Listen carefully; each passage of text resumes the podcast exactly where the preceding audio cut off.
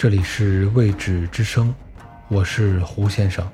本集的故事名字叫做《画猫的男孩》。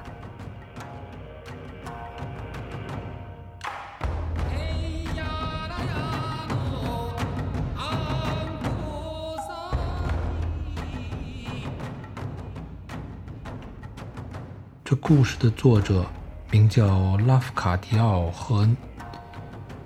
他1850年生于希腊，19岁到美国工作，最终成为一名记者。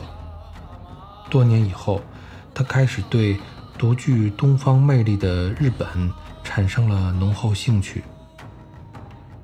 他在日本游历写作，通过自己的文字向西方世界介绍日本的风貌与文化。他于1890年定居于日本。在日本岛根县的松江，做了一名英语教师。之后，他与一名日本女子结婚，他为自己取了一个日本名字，叫小泉八云。自此，他直到去世前都在日本生活。他喜欢搜集日本民间的传奇故事，并加以收集、整理、改写。他曾出版过多本类似的故事集，这些著作令其成为日本怪谈文学的先驱者。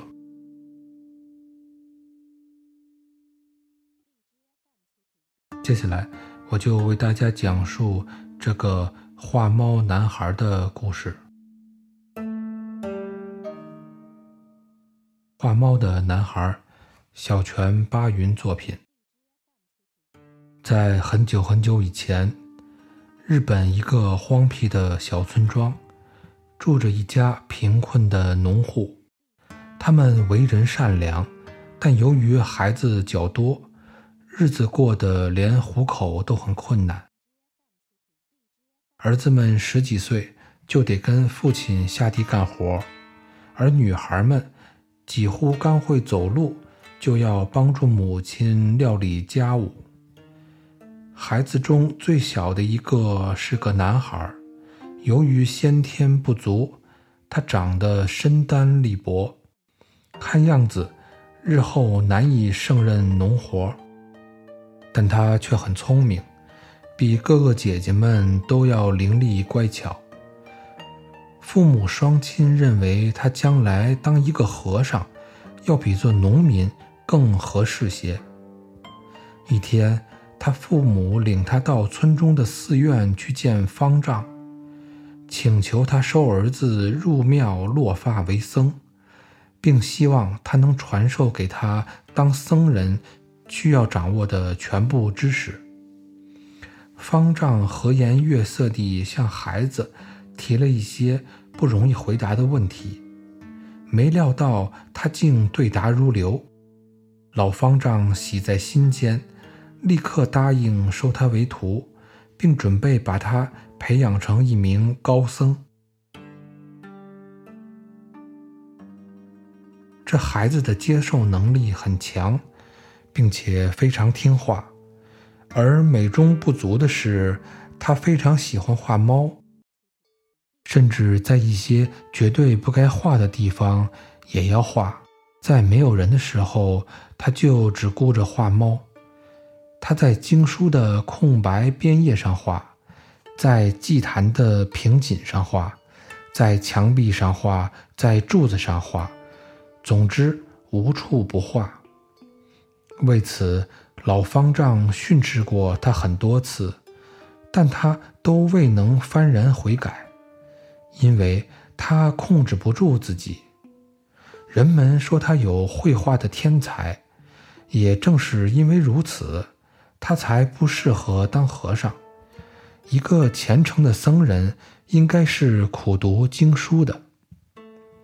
一天，当他又在一扇屏风上画了一些栩栩如生的猫以后，方丈郑重其事地对他说：“徒儿，你得马上离开寺院了。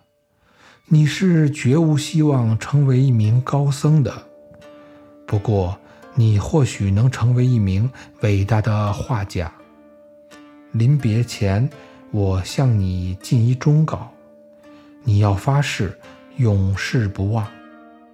忠告是夜间要躲避大的地方，栖身于小的地方。小男孩不明白，为什么要躲避大的地方，栖身于小的地方呢？他一面收拾自己的小包裹，一面琢磨老方丈的话，百思而不得其解，但又不敢去问。最后，他向师傅道了别。便独自默默地离开了寺院。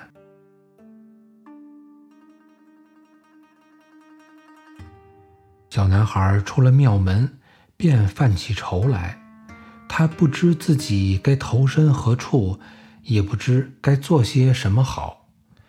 他要是直接回家，准会由于不守寺规而遭受父亲的责罚，所以他也不敢回家。当他正在犹豫不决之间，他突然想起，距此地十二里远的地方还有一个村庄，那座村庄里也有一座寺院。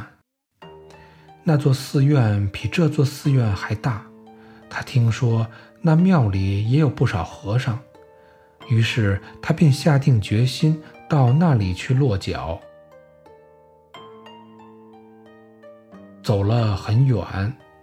谁知那座寺庙已经关闭了，原因是那里出现了一个妖怪。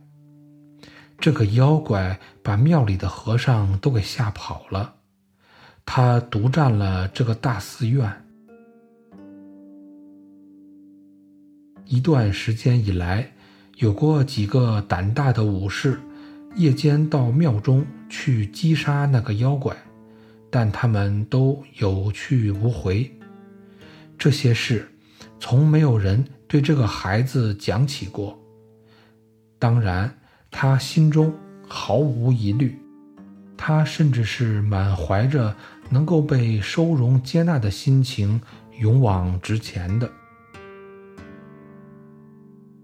当小男孩到达了那个村子时，已经是夜半三更了。村中一片漆黑，人们都在酣睡之中。那座住着妖怪的庙在大街的另一端的半山坡上，里面点着灯。据说那个妖怪点灯是为了吸引过往行人去投宿的。小男孩走到庙门前，敲了几下门，里面没有回音。他又敲了几下。仍不见有人出来开门。最后，他试着轻轻地推了推门。出乎意料的是，门并没有锁。他一时高兴，就推开了门，走了进去。小男孩看见佛殿之上点着一盏灯，但并没有看见任何和尚。小男孩想，或许一会儿就会有和尚来的，他便坐下来等候。当他四下张望之时，发现了寺内积满了灰尘，到处都是蜘蛛网。他心中反倒暗自高兴起来。他想，这座庙里一定是人手不足，肯定会愿意接收一个小徒弟。来打扫殿堂的，不过他心中也有些疑虑：这里的和尚们怎么能忍受得了让这处神圣的地方落下这么厚的尘土呢？小男孩虽然这样想，但是有一处地方却使他高兴了起来，那就是殿堂之上有一些白色的大屏风。这正是作画的好地方。小男孩一时高兴，竟然不顾路上的劳累，立即寻觅起能够充当画笔的东西。他找来找去，总算找到了一件合适的东西，便蘸上墨水儿，在屏风上画起猫来。小男孩一连在屏风上画了许多只猫，他渐渐地困了，坚持不下去。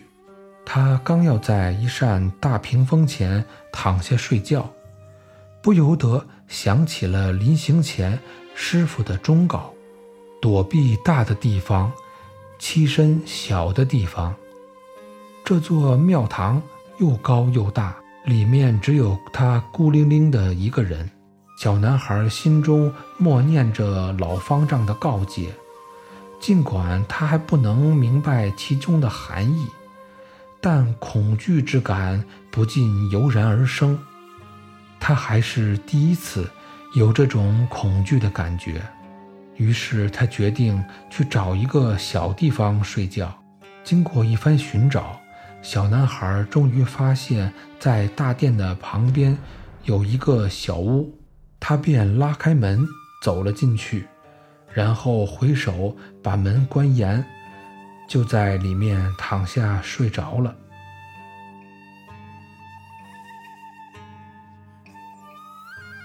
夜深寂静中，小男孩忽然被一阵极其可怕的怪声惊醒了。那是一种厮打掺杂着尖叫的声音，这声音吓得他连扒门缝向外瞧一瞧的勇气都没有。他只顾屏住呼吸，缩成一团，一动不动地躺在屋里。大殿上的那盏灯已经熄灭了，但是。那种令人心肺俱碎的可怕声响并没有停止，甚至是越来越大，把整个庙宇都震得颤动起来。过了好长一段时间，那些怪声才平息下来。可是小男孩还是不敢动弹，他一直躺到朝阳的光辉通过小屋的门缝照射了进来。此时，他才小心翼翼地从藏身的小屋中走了出来。当他走到大殿之上，第一眼看到的是可怖的景象：堂前满地血迹斑斑。然后他又看见一只比牛还要大的妖怪耗子的尸体，躺在大殿的中央。小男孩想：是什么人或者什么东西杀死了这只巨大的老鼠妖怪呢？他看不见有人，也看不见有什么动物。突然之间，小男孩看见了他昨晚画在大屏风上的那些猫，嘴角上都挂满了淋淋的鲜血。此时，小男孩终于恍然大悟。原来这只巨大的妖怪老鼠，是被他画的那些猫给咬死的。也只有这时，他才悟出了为什么那位智慧的老方丈告诉他，夜间要躲避大的地方，栖身于小的地方的奥妙之处了。后来，这个小男孩。果然成为了一名著名的画家，他的绝技是画猫，他画的那些猫名扬四海。